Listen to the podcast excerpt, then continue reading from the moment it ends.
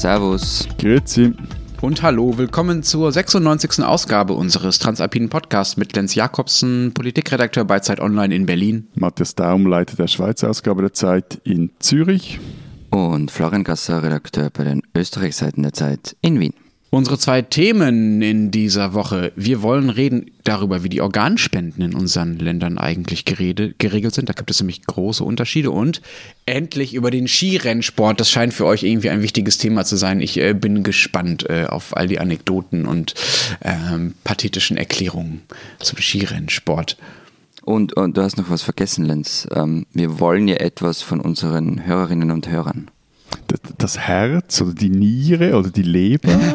Warum nicht? Äh, nee, nee, nee, ganz so hart ist das nicht. Wir wollen nur die Stimme. Äh, wir haben ja gerade die 96. Folge, ich habe es ja gerade schon anmoderiert.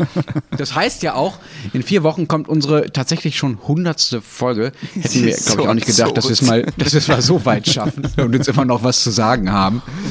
Und wir haben uns was Besonderes überlegt für diese hundertste Folge. Also eigentlich machen wir jetzt User-Generated Content, weil wir einfach zu faul sind, um eine eigene Sendung zu machen. Ja, warte mal ab, warte mal ab. Also ja, du hast auf eine Art recht. Also wir haben ja diese Mailadresse alpen.zeit.de, an die wir oft äh, Themenvorschläge oder auch äh, äh, böse oder liebevolle Korrekturen oder auch mal Lob bekommen.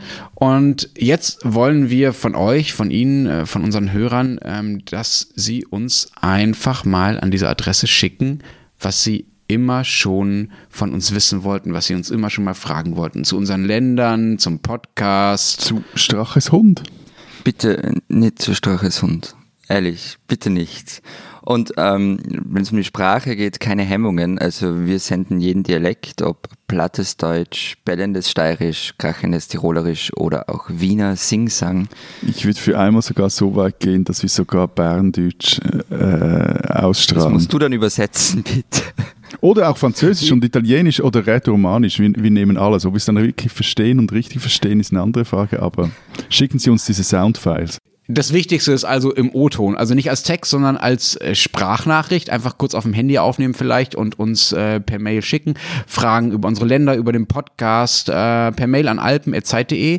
Nicht länger als 20 Sekunden, damit wir es auch alles unterkriegen. Und zwar bis zum 12. Februar ungefähr. Und wir werden dann in der 100. Sendung, in der Jubiläumssendung, möglichst viel davon senden im Podcast und möglichst viel natürlich auch äh, beantworten oder besprechen oder uns verwehren oder was auch immer wir dann zu tun haben. Ja, und da geht, da geht geht die gute Idee flöten, dass wir mit dieser Sendung nichts zu tun haben. Genau. Und ich habe auch gleich noch was, was äh, nicht wir allein tun können, sondern wo wir auch auf äh, euch, auf Sie, äh, auf die Hörer angewiesen sind. Und zwar sind wir im Rennen um den äh, Deutschen Podcastpreis, eine neue Veranstaltung in Deutschland. Dieser Podcastpreis wird per Hörervotum entschieden und äh, wir brauchen da also die Stimmen all unserer Hörer, die Stimmen von euch und von Ihnen. Und zwar unter www.deutscher-podcastpreis podcast.de und dann einfach nach unserem Podcast suchen auf der Seite äh, im Abstimmungstool und dann einfach für uns voten. Und ähm, dann hoffen wir, dass wir am Ende gewinnen und eine riesige Party feiern können. Ich glaube, die Preisverleihung ist in Berlin. Also, äh, vielen Dank dafür. Äh, das läuft noch ein paar Wochen. Wir werden äh, jetzt natürlich andauernd und immer wieder daran erinnern. Stopp, stopp, stopp. Wir müssen jetzt schon noch eine Drohung aussprechen. Wenn, wir nicht, wenn wir nicht gewinnen sollten, streiken wir eine Woche. Es braucht ein Incentive, damit die Hörerinnen und Hörer für uns auch wirklich abstimmen. Es wird jetzt niemand für uns abstimmen, weil er noch ist. Vielleicht auch nur, damit Matthias einfach mal eine Woche verschwindet und Florian nicht in Ruhe reden können. Aber lass uns mal zum ersten Thema kommen, nach diesen ganzen äh, internen Ankündigungen sozusagen. Organspende. Wir hatten dazu im Bundestag hier in Deutschland ja eine ziemlich äh, wichtige Entscheidung, so vor einer Woche war das. war das doch keine Entscheidung, es bleibt alles beim Alten, oder? Na, es war schon eine Entscheidung, aber ja, es stimmt, es, es verändert sich tatsächlich nicht allzu viel. Aber das ist ja genau der Grund, weswegen äh, mich interessiert, äh, wie es bei euch so geregelt ist, weil das bei euch ja tatsächlich sehr, sehr anders geregelt ist, als das, äh, was man sich in Deutschland so traut oder auch nicht traut. Bei uns ist ja das Problem, ich weiß nicht, ob das bei euch ähnlich ist, dass laut aller Umfragen eigentlich eine großer Teil der Deutschen, 80 Prozent sind es ungefähr, Organspenden eigentlich positiv gegenübersteht, also theoretisch bereit wäre, auch Organe zu spenden. Aber nur 40 Prozent haben tatsächlich so einen Organspendeausweis, in dem dann drin ob sie bereit sind zu spenden oder nicht. Das heißt, es gibt äh, viel weniger Spender als eigentlich Menschen zu Spenden bereit wären. Und das ist, gerade weil es in Deutschland ungefähr 10.000 Menschen gibt, die auf ein Spenderorgan warten, äh, natürlich ein großes Problem und es gilt halt, diese Lücke zu schließen. So, jetzt haben der Gesundheitsminister Jens Spahn von der CDU und der SPD-Gesundheitsexperte Karl Lauterbach, das ist dieser Typ mit der Fliege, ihr kennt ihn bestimmt alle, ähm, einen Vorschlag gemacht, die wollten eine sogenannte Widerspruchslösung einführen. Das heißt, jeder Deutsche wäre erstmal automatisch Organspender und müsste dem aktiv widersprechen, wenn er das eben nicht will. Das, ähm, ja, so wie bei uns halt, nicht? Genau, das ist so, wie es bei euch in Österreich äh, hier schon ist, wäre es dann bei uns auch gewesen. Durchgesetzt haben sich Spahn und Lauterbach mit dem Vorschlag aber nicht, sondern es gab das noch ein anderes Lager, das so ein bisschen gemäßigter war. Die waren dafür, dass Ärzte, aber auch Bürgeramtsmitarbeiter regelmäßig ihre Patienten, also oder ihre Kunden, wenn man im Bürgeramt ist, daran erinnern, dass es äh, diese Möglichkeit der Organspende gibt. Moment, Moment, Moment, Moment. Moment. Also wie, wie, wie muss ich mir jetzt das vorstellen? Also wenn ich jetzt Deutscher wäre, sagen wir, ich wäre sogar Berliner und ich würde jetzt einen, Dass du allein das schon vorstellen ja, kannst, ja, ja, äh, das ist jetzt ein, ein großes Gedankenexperiment. Ähm, also wenn ich jetzt einen neuen Pass beantragen würde, wenn ich denn überhaupt einen Termin dafür kriegen würde in Berlin, das ist, das ist ja schon mal die erste Hürde, dann fragen die mich jetzt, Herr Daum, wollen Sie, wollen Sie nicht mal eine Niere spenden? Ich will gerne nur einen Pass. Es klingt so ein bisschen wie die äh, Bürgeramtsvariante von, äh, haben Sie eine Payback-Karte? also ja, tatsächlich, das ist, ähm, äh, ist ein bisschen skurril, aber es könnte natürlich trotzdem funktionieren, weil die Zahlen, äh, die ich oben genannt habe, also diese, diese großer Teil der Deutschen, die eigentlich bereit wäre zu spenden, aber keinen Spendeausweis hat, ähm, weil die genau sich dadurch ändern könnten. Also dadurch, dass es den Leuten ins Gedächtnis gerufen wird, dass man das überhaupt machen kann. Dazu passt auch, dass an dem Tag, an dem im Bundestag diese Debatte war äh, zur Organspende in der vergangenen Woche, die Website, auf der man sich den Organspendeausweis bestellen kann, down war. Die war nicht erreichbar wegen Überlastung. Also das heißt, dass allein das Sprechen über das Weil Thema. Journalisten draufgeschaut haben. ja, ähm, du überschätzt unsere Branche. So viele sind wir dann auch nicht mehr. also allein das Reden darüber hilft offenbar schon, damit die Leute auf die Idee kommen, okay, ich mache das jetzt einfach mal. Ich, ich wollte mich jetzt eigentlich über, über den Organspendeausweis in der Schweiz lustig machen, weil das ist so ein popliger Zettel, der mir immer wieder im Portemonnaie zerknüllt. Also jeder Küngelzüchterverein, der hat heutzutage eine professionellere Membercard, aber wieder mal hat mit die Recherche einen blöden Spruch eigentlich zerschossen, weil äh, eigentlich sollte man sich jetzt online, habe ich gemerkt, als Spender direkt ins Register eintragen. Aber das heißt, lassen. ihr habt auch nicht die Widerspruchslösung wie bei uns. Ihr müsst Nein, auch aktiv. Nein, Okay. nein, nein, nein. nein. Aber ähm, du hast das gemacht, ja. Du bist eingetragen und ja, hast klar, so einen Ausweis. Klar, klar, klar. klar. Also ich, ich wüsste nicht, was ich mit meinen Innereien nach meinem Ableben anfangen soll. Ich wüsste auch nicht, was da meine Liebsten und Nächsten damit anfangen sollen. Und ich glaube ja auch, selbst wenn man mich einbalsamieren sollte und irgendein Mausoleum ausstellen, ich glaube, das Zeug, das drin ist, das braucht es ja dann nicht mehr so. Also so habe ich das zumindest äh, mal gelernt. Und Wo, wo lernt man sowas? ja, man recherchiert, man schaut, wie es dem, wie es dem Typen auf dem Roten Platz in Moskau ergangen ist. Und dann äh, ein Punkt noch, also was ich halt noch wichtig finde, auch in dieser Debatte, ich glaube, wie- bei so vielen Debatten, ähm, wenn man äh, jetzt nicht direkt, aber indirekt betroffen oder Leute kennt, also ich habe gute Freunde, die, die ich nicht mehr hätte, wenn es keine Spenderorgane gäbe. Und äh, von dem her ist das, äh, liegt es auch etwas auf der Hand, dann äh, sich als Spender einzutragen. Das heißt, die Regelung bei euch ist so, du musst dich irgendwo aktiv melden und dann wirst du Spender, ja? Genau, also momentan ist es so, dass du eben explizit dein Einverständnis zur Organspende geben musst oder deine Angehörigen müssen wissen, wie du darüber denkst. Also es kann auch so sein, dass du einfach mal deiner Frau, deinem Mann ähm, oder wem auch immer, äh, die, die ich dann ans Totenbett, äh, beim, am Totenbett steht, dem mal irgendwann mal gesagt haben musst, wie du zur Organspende stehst und die können dann gegenüber den Ärzten auch entscheiden, ähm, was dann mit eben deiner Leber, deinem Herz äh, oder was auch immer ähm, passieren soll. Aber das bedeutet auch für die Schweiz, also ist noch interessant, das sind nicht dieselben Zahlen, einfach Faktor 10 jetzt wie zu Deutschland, bedeutet halt aber auch hier, dass viel zu wenig Organe gespendet werden. Also rund 100 Menschen sterben jährlich in der Schweiz, weil sie kein neues Organ erhalten. Und Ende 2019 warteten insgesamt 1415 Patienten auf ein Organ. Bei euch waren es ja, glaube ich, sind es etwa 10.000 so. Also das ist genau dieser Faktor.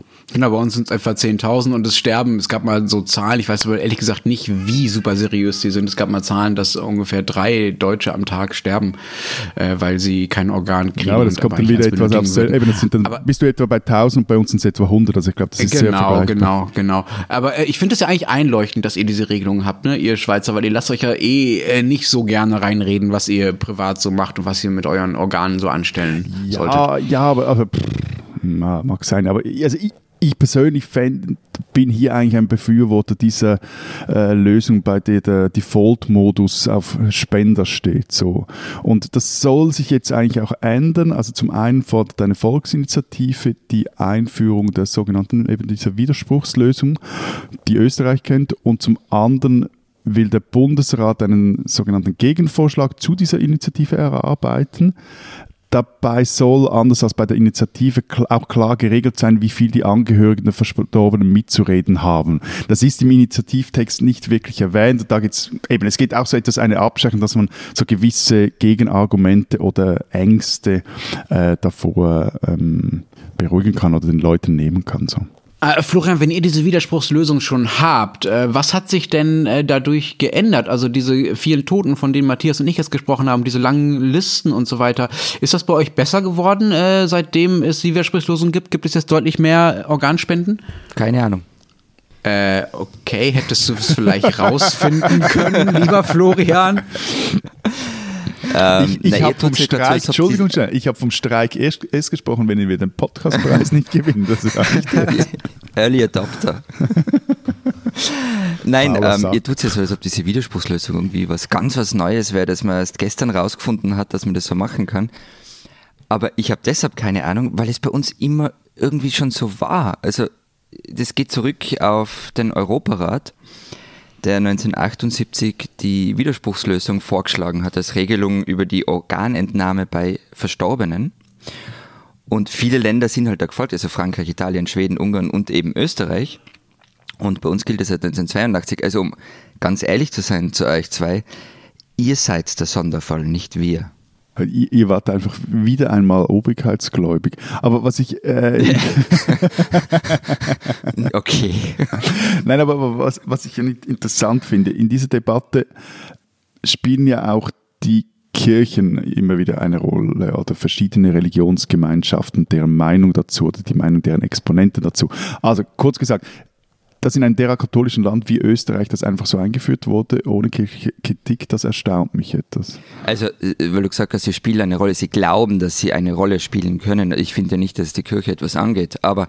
Ja, ja, aber ähm, sie, sie, sie reden mit. Ja, ja, ja, genau. Aber eben der Vollständigkeit halber kann man jetzt schon erwähnen, also die katholische Kirche hat mit Organtransplantation eigentlich kein Problem solange sie freiwillig ist und ähm, Organe nicht zum Handelsobjekt werden. Das hat Johannes Paul II. schon mal gesagt.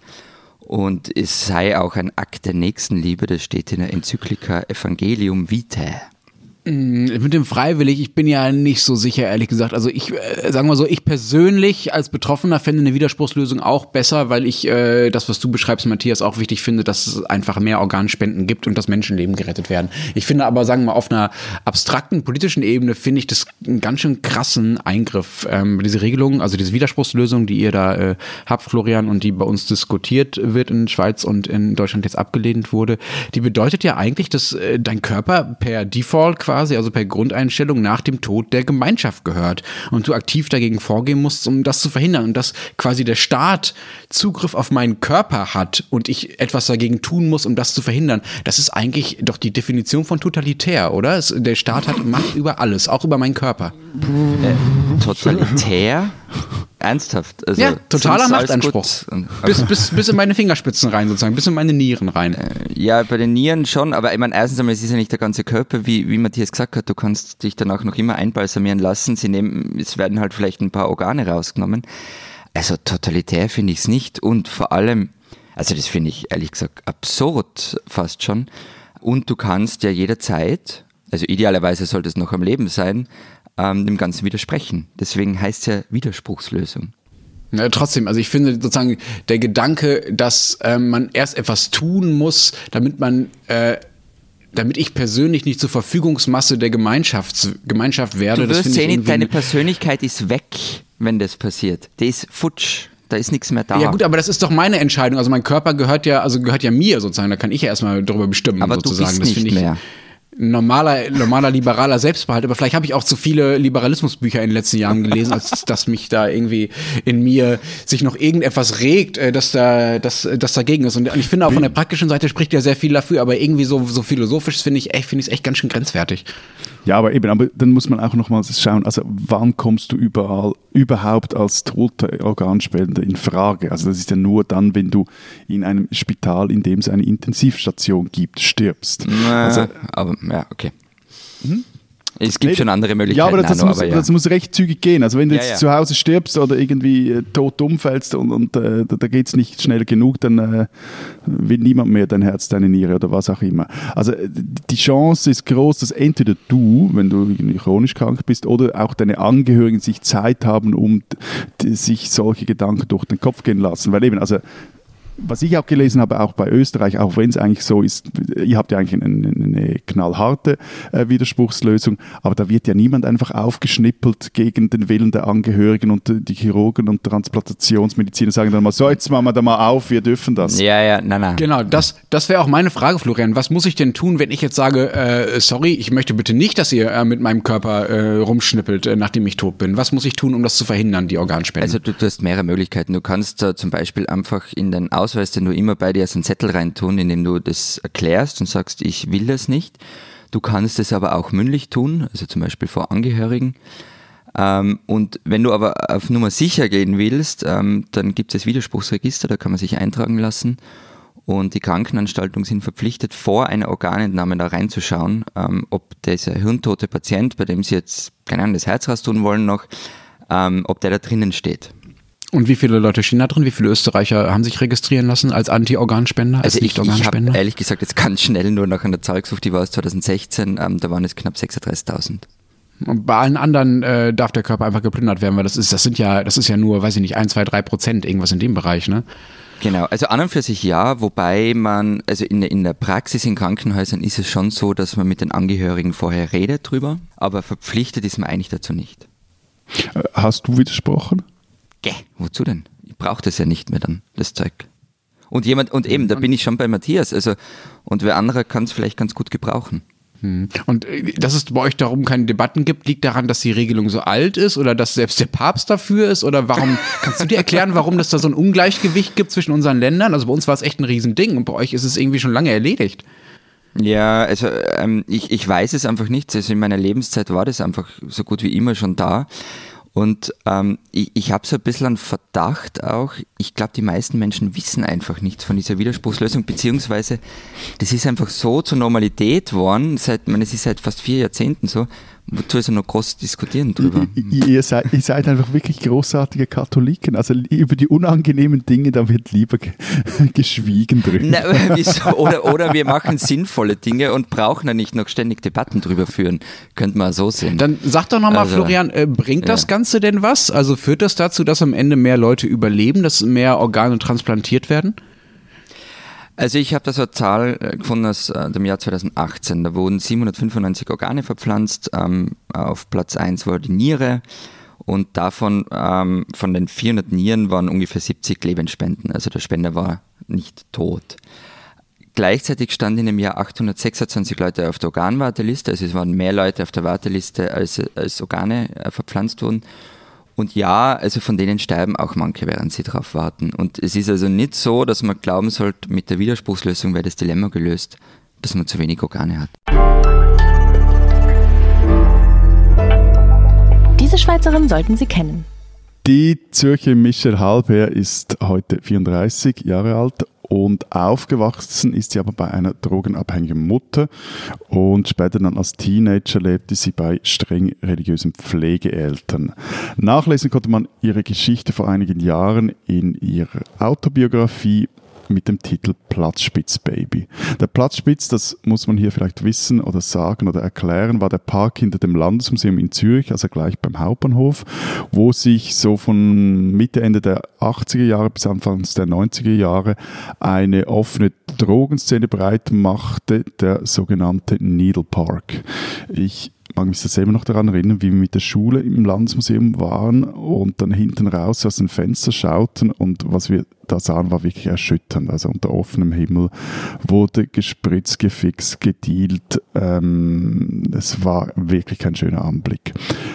1992 wurde dann der Platzspitz geräumt, was aber nicht sehr viel nützte, weil sich die Szene einfach mm, in relativ kurzer Zeit auf einem nahegelegenen Areal des stillgelegten Bahnhof Leiten breit machte. Auch dort ging das öffentliche Elend weiter und vor allem auch die umliegenden Quartiere wurden in Mitleidenschaft gezogen, Fixer, die sich in Hauseingängen einen Schuss setzen, aggressive Dealer, die einen Stoff loswerden wollten, Abhängige, die irgendwie zu Geld kommen mussten und dadurch ähm, einbrachen, über, Leute überfielen etc. Und mittendrin in diesem Elend war die Mutter von der vorhin erwähnten Michelle Halper, die mit ihrer Tochter im Zürcher Oberland wohnte, aber halt immer wieder in die Stadt ging, Stoff suchte und dort abstürzte. Wieso ich das alles erzähle? Weil jetzt halb als Geschichte oder eine Verfilmung von Platzspitz Baby ins Kino kommt mit Sarah Spale und Luna Mvesi in den beiden Hauptrollen von Mutter und Tochter. Der Film ist von der Autobiografie von Halper inspiriert, erzählt aber eine Geschichte, die davon etwas abweicht, also eigentlich eine Geschichte, die für die Geschichten von vielen Kindern von Drogeneltern in der Schweiz, aber vielleicht auch in Deutschland und Österreich stehen könnte. Es ist ein Film, der ein düsteres Kapitel der jüngeren Geschichte der Schweiz zeigt. Das ist aber gleichzeitig auch ein Kapitel, das beweist, wenn der Problemdruck hierzulande genügend hoch ist, dann kann sich das kleine Land doch zur globalen Avantgarde aufschwingen. Denn die Szene am Letten, aus diesem alten Bahnhof, die wurde dann schließlich auch geräumt, aber gleichzeitig wurde versucht, den Süchtigen tatsächlich zu helfen, unter anderem mit staatlichen Methadon- und Heroinabgaben, sodass die Schweizer Drogenpolitik in den 90er Jahren zu einer der damals progressivsten der Welt wurde.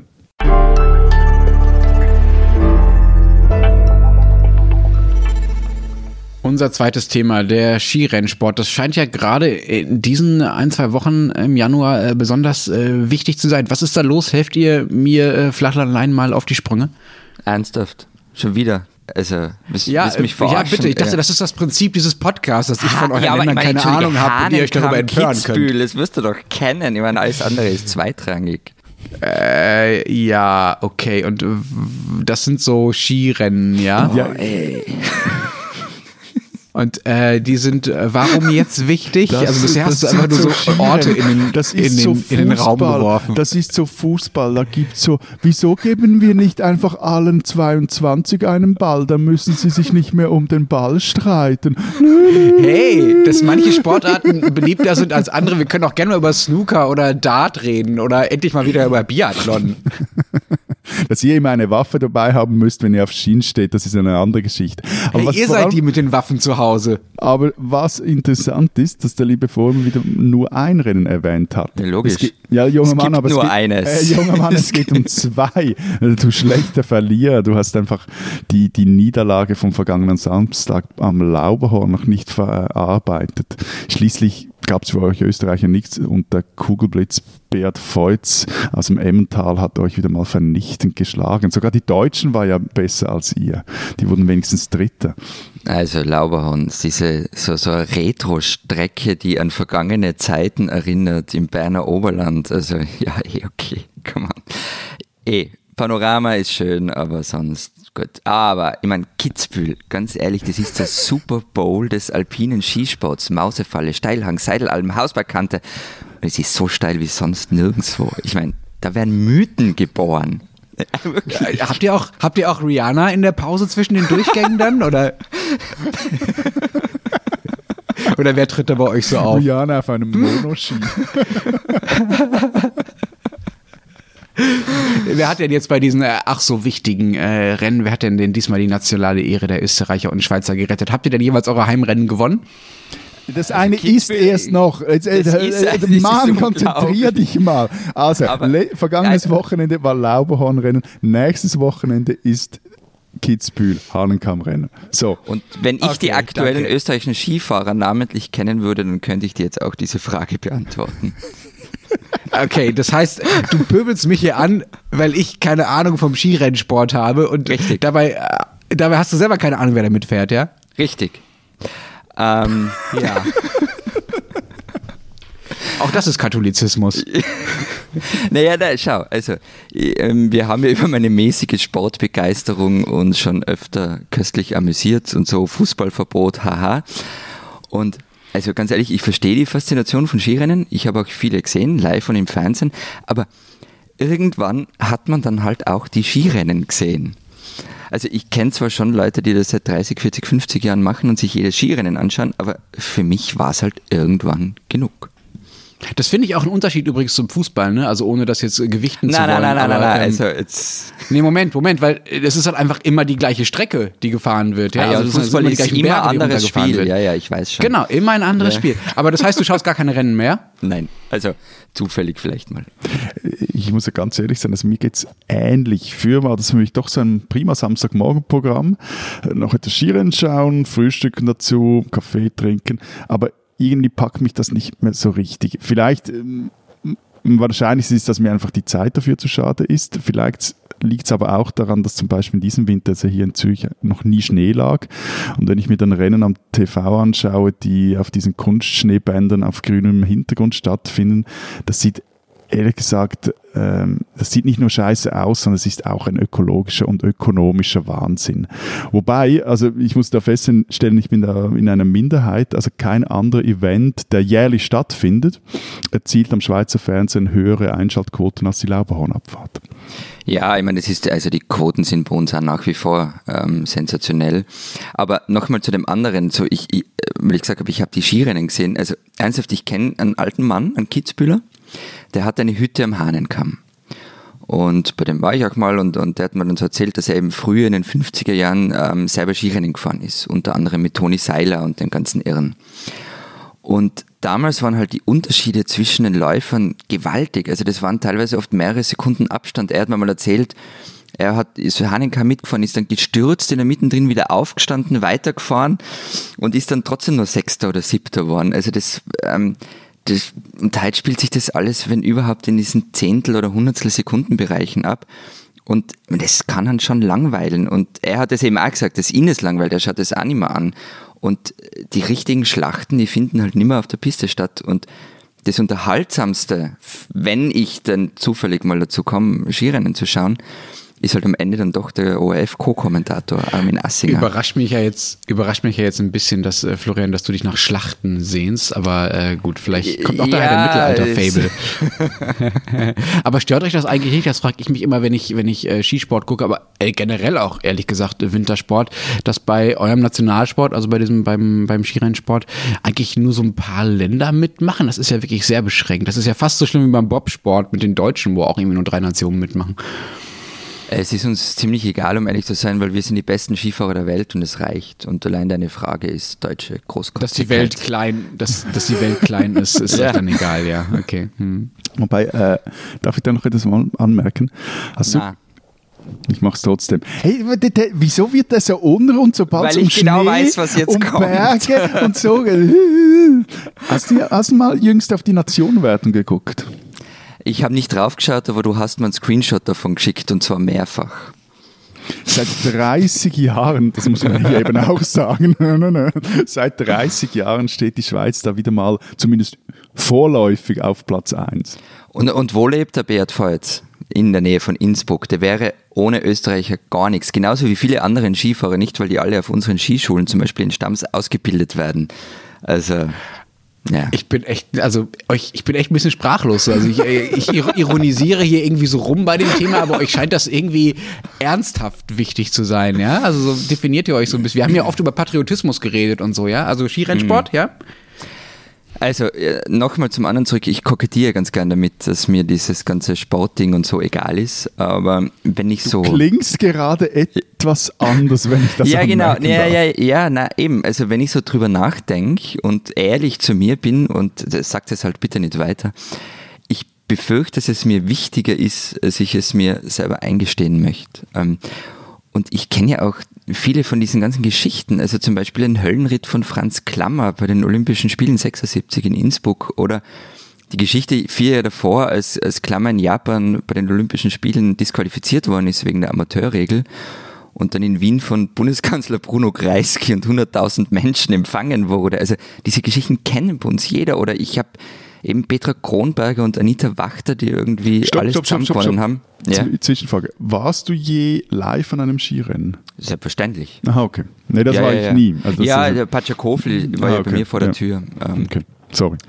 Und äh, auch äh, die, Rennen von Hermann Mayer, kennt Sie diese Geschichte von 1998? Auch ich habe die Bilder vor Augen, mein Freund. Äh, Die ja, Bilder genau. vor Augen, wie er abhebt in dieser Kurve und so wie Genau, ein Kampfflieger 40 Meter weit durch die fliegt. japanischen Lüfte kamikaze-mäßig auf die Piste knallt. Genau, naja, neben der Piste hing halt durch den Zaun durchfliegt und, ähm, und dann eigentlich unverletzt wieder aufsteht, in die Kamera winkt und wie viel, ich glaube zwei oder drei Tage später dann Gold im Super-G gewinnt. Ja, er war ja der Herminator. Also ich meine, Er war der Herminator, genau. Und, ähm, und ja, also diese Geschichten kennt man. Und deshalb gab's und weil es so wichtig ist in dem Land und eben selbst Menschen wie mich auf irgendeine merkwürdige Art und Weise berührt, gab es ja auch diesen seltsamen Aufschrei im Land, als vor ein paar Jahren kam so Missbrauchsvorwürfe gegen frühere Skistars und Trainer.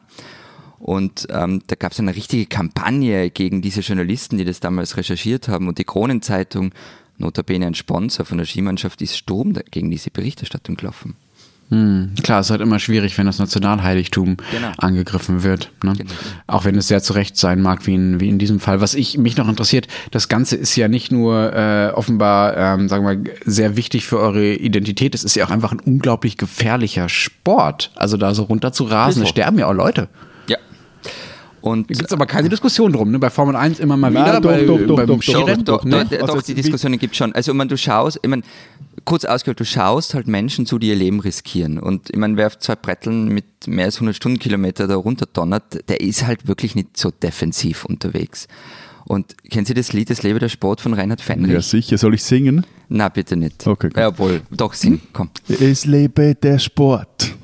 Aber das ist nicht so ein lustiges Lied zu Das war singen, weil nicht es, nein, singen. weil, Also es, nein, weil es hat so, so, so blöde Pausen dazwischen. Das Genau, nein, aber es gibt diese eine Strophe, ähm, da heißt es, Weltcup-Abfahrtsläufe machen er mal ein bisschen müde, weil er ist abgebrüht. Wenn ihm dabei irgendwas erregt, dann nur wenn es einen ordentlich zerlegt, ein Sturz bei 120 km/h entlockt ihm ein erfreutes Hoppala und liegt ein Körper regungslos im Schnee, schmeckt erst so richtig der Kaffee. Und das ist, und diese Dinge, also das kann man sagen, okay, das ist jetzt lustig, aber das ist halt alles auch passiert. Also Ulrike Meyer ist 1994 bei der Kandahar-Abfahrt in, in Garmisch-Partenkirchen gestorben. Und ich habe das gesehen. Also die ist live im Fernsehen gestorben und ich habe zugeschaut. Und äh, da gab es dann schon Diskussionen. Seitdem wurde auch an den Strecken einiges verändert. Aber es bleibt halt, wie gesagt, du fährst mit mehr als 100 eine Piste runter auf zwei Bretteln. Ja, also etwas Also bleibt. Ja, eben. Ich meine, das, das gab es ja auch äh, mit dem Schweizer äh, Rennfahrer. Also der kam etwas glimpflicher davon, wenn man das so sagen darf.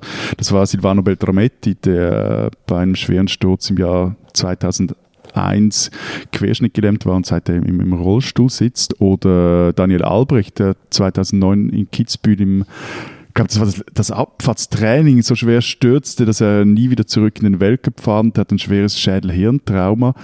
Und da war vor allem traurig daran, dass man so den Eindruck hatte, der, der will nicht wahrhaben, dass es das aus, dass es das jetzt fertig ist mit seiner Karriere. Aber Wenn ihr da, wenn ihr da über die über diese Sportler sprecht, ne, also ihr habt ja schon ein paar Namen genannt. Hermann Mayer war, war wirklich ein bisschen irre äh, und auch ein bisschen äh, glamourös, sage ich mal. Ähm, aber wenn ich mal auf Deutschland schaue, es ist ja auch nicht so, dass es in Deutschland der, der, der Skirennsport überhaupt keine Rolle spielt. Du hast ja selber gesagt, die Deutschen sind auch bei diesem einen komischen Rennen, was da gerade so wichtig war, sogar auf Platz äh, drei gelandet und so. Also ähm, Das war, nicht, das war nicht wichtig, Lenz. Das Rennen war nicht du wichtig. bitte deinen Landsmann Dressen nicht so einfach so runterspielen? Hey, das ist eure okay. Abfahrtshoffnung. Also wie heißt der mit Vornamen? Das weiß ich nicht, ich weiß nur den Nachnamen. Ja. Auf jeden Fall ähm, gibt es natürlich auch in Deutschland Skirennsportler oder überhaupt äh, ist Wintersport ja auch wichtig. Ich habe ja, glaube ich, schon ein paar Mal Thomas, erzählt, dass Thomas, ich, der heißt dass Thomas, ich, der heißt Thomas Thomas. Dresen, dass ich ähm, auch ganz gerne Biathlon gucke zum Beispiel. Und die deutschen Wintersportler, die sind so im Vergleich zu den, sagen wir mal, den Fußballern zum Beispiel, ähm, so ziemlich unglamourös. Das sind oft so Leute, die irgendwie kommen halt aus bergigen Regionen. Also in Deutschland ist das dann oft die Provinz, ähm, sind oft Sportsoldaten, haben einen relativ unglamouröses Leben, sprechen einen krassen Dialekt so und haben was sehr, sagen wir mal, Bodenständiges im Vergleich zu den sonstigen Sportlern. Ich erinnere mich so an Katja Seitziger, Martina Ertel, Laura Dahlmeier, so, das sind so die, diejenigen, die in, in Deutschland da einfallen. Wer ist es denn, wie sind die denn bei euch so drauf? Wenn der Lenz Also etwas diesen- in ja. sich geht, dann, dann, dann entdeckt er den, den, den Ja, Skisportler logisch. in sich. Ja, Natürlich. Ich- Ja, ganz anders als Florian, Ja. ich gucke ja alles, ja. Also ich guck bestimmt mehr Skirennen als, als ihr beide zusammen. Aber ähm, das ist, hat mehr was mit meiner äh, psychischen Verfasstheit zu tun, als damit, dass mich das wirklich interessiert. Ähm, aber bei euch, wenn die bei euch so riesige Stars sind, äh, sind das dann auch andere Typen? Also verändert das diese Leute? Sind das bei euch, äh, keine Ahnung, sind die groß bei Instagram und essen die auch Goldsteaks wie unsere äh, Fußballer in der Bundesliga? Ähm, ob sie Goldsteaks essen, das weiß ich nicht. Bei Instagram sind sie heute sicher fast alle. Aber ich muss so sagen, also ich wurde ja in der Ära von Pirmin Zurbrücken und Vereni Schneider skisportmäßig äh, sozialisiert. Das waren damals die großen Stars. Der eine aus dem Wallis, recht religiös, die andere aus dem Glarnerland, sehr bodenständig. Die hat übrigens dann auch mal gesungen. Ein Kaffee am Pistenrand. Aber lustig. Toll. Gell, super. Nein, aber lustig waren damals eigentlich andere. Also zum Beispiel der kratzbeißige Peter Müller, der es bis heute nicht verwundern hat, dass nicht er, sondern eben Zurbrück zum Liebling der Nation wurde und äh, der immer wieder gegen diese verdammten Berger austeilt und eben bis heute, also er selber war aus Adliswil, das ist ein Vorort von Zürich. Am Samstag war da im Tagesanzeiger wirklich ein herrliches Interview mit dem. Ich muss das kurz zitieren. Für die anderen Schweizer waren meine Siege fast wie die Todesstrafe. Da war ein Zürcher, der den Berglern um die Ohren fuhr. Das ging doch nicht. Die, also die Zürcher, sind ja nur dafür da, den Berglern das Geld in die Region zu bringen. Oder noch bekannter und, und also der glamouröseste Skifahrer, den die Schweiz je hatte, das war Bernhard Russi. Den habe ich Da wären wir bei Schlachten. Franz Klammer gegen Bernhard Gut, kommen Russi. wir später vielleicht noch Ja. dazu. Aber Bernhard Russi, also den habe ich jetzt nie live am TV ähm, Funk gesehen, da bin ich zu jung für. Aber der, der war auch nach seinem Karrierenende ein, ein schweizweit geliebter Sonnyboy. War 30 Jahre lang Co-Kommentator am Schweizer Fernsehen, machte Werbung für den Bergbauern Ferrari, also für Subaru.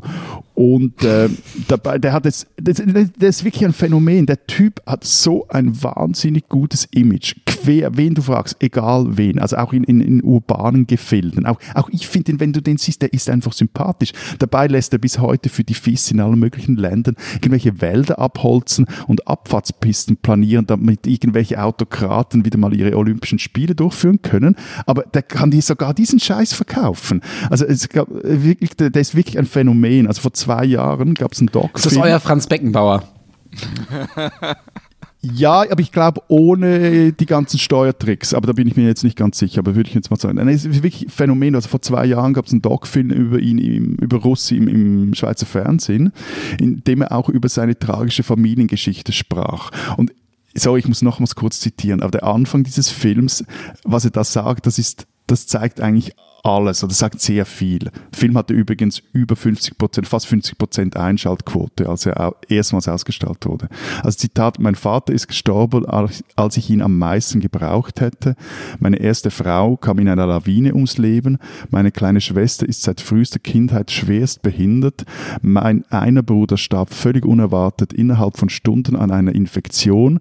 Mein anderer Bruder war ein riesiges Skitalent, hat aber seinen Weg im Leben nie gefunden. Also es ist auch so dieses, diese, dieses Zusammenkommen von dieser, diesem, also jetzt in dieser Figur, dieses hochtragisch Private, das er aber lange Zeit auch unter Verschluss hielt und auf der anderen Seite diese, äh, dieses Können, das er auch hat, oder dieses Bewusstsein, dass Sportler auch Medienfiguren sind. Ähm, das, also der, der war vielleicht sogar so etwas ein, ein, ein, Roger Federer de- des Skisports in seiner Außenwirkung, der er auch sich sehr bewusst war. Also das ist bei uns ganz ähnlich mit dem, dass die, die Skifahrer, vor allem die, die eben große Nummern waren, einfach zu äh, omnipräsenten Leuten werden, auch nach ihrer Karriere. Hermann Mayer ist so jemand. Also man kommt, wenn man, wenn man Zeitung liest, eigentlich um Hermann Mayer gar nicht herum. Aber auch viele andere, das im Lifestyle, was du vorher gemeint hast, mit goldenem Steak, ich glaube, sie sind einfach nicht vermögend genug, um mit diesem absurden ähm, Lifestyle mithalten zu können. Ich glaube aber auch, dass die gar nicht die Typen dazu wären. Und ich lese ehrlich gesagt zu wenig Society-Blättchen, um das jetzt genau belegen zu können. Aber zum Beispiel eine Geschichte, die halt bei uns jeder kennt, ist zum Beispiel, dass die ehemaligen Skifahrer Malis Schild und Benny Reich verheiratet sind. Und was bei uns halt auch gern gemacht wurde, es gibt halt so Skifahrer-Zitate, die man kennt und die man gern, mit denen man gern um sich wirft. Ah ja, du darfst auch noch ein paar nennen. Leg los. Nein, meine sind kürzer versprochen. Also ich fand zum Beispiel Alexandra Meisnitz im äh, Nett, die hat mal gesagt, wenn ich selber Vierte werde, ist mir der Vierfacherfolg sowas von wurscht. Und es war halt super, weil die Österreicher, weil die immer irgendwie dreifach, vierfach Siege gehabt und dann alles toll und die Viertplatzierte so, nee. Und äh, Marcel Hirscher, damit wir den Namen auch mal erwähnen, hat, hat auch mal gesagt, ähm, nur weil ich Skifahrer bin, bin ich nichts Besseres. Viele Menschen leisten Großartiges, egal in welchem Bereich. Ich kann halt gut Skifahren. Und das fand ich irgendwie recht sympathisch. Aber auch etwas langweilig. Jo eh. Die spinnen, die Deutschen. Lars Eidinger spielt seit zwölf Jahren Hamlet, seit fünf Jahren Richard den Dritten und ungefähr ebenso lange spielt er die Rolle seines Lebens, nämlich jene von Berlins beliebtesten Schauspieler-Hipster Everybody Loves Lars. Jetzt hat Lars Eidinger eine Tasche designt. Sie sieht ein wenig aus wie die in angeblich in Deutschland sehr berühmte Aldi-Plastiktüte, haben wir mir gesagt. Nur, keines Detail, sie ist aus Leder und kostet schlappe 550 Euro. Finde sogar ich als Schweizer recht viel für so eine lumpige Tasche. So, aber Eidinger hat mit seiner teuren Pseudoplastiktüte nicht nur äh, quasi ein, ein Symbol de, des ärmlichen Deutschlands äh, aufgepimpt. Nein, er hat auch Armut inszeniert in der Werbekampagne dafür. Also er steht da in abgehafteten Klamotten und mit hängenden Schultern, äh, die teure Tüte in der Hand, lässt er sich abbilden oder da liegt ein Obdachloser auf dem Boden mit der Tüte über dem Kopf. Na gut, okay. Also offenbar waren Eidinger und die Taschenmarke Bre, mit der er kooperiert, der Meinung, dass das nicht nur okay ist, sondern vielleicht ästhetisch, Bilder sehen eigentlich gut aus, so, aber sie fanden das sogar witzig. Also witzig, sich über die Armut anderer Leute lustig zu machen. Hm. Jetzt ist es halt aber einfach so, lieber Herr Heidinger, lieber Lars, liebe, liebe Berliner Hipster, Meines Wissens aus der reichen Schweiz sucht sich kein Obdachloser aus, sein Hab und Gut in Plastiktüten rumzutragen. Armut ist auch für Berliner kein Stunt, sondern ich will mal sagen, eher eine Bürde. Und ich weiß auch nicht, aber diese PR-Bilder und diese doofe Aldi-Tüte, die sind nicht, nicht nur sauteuer, sondern das ist purer Klassismus. Ihr spinnt doch, ihr Deutschen.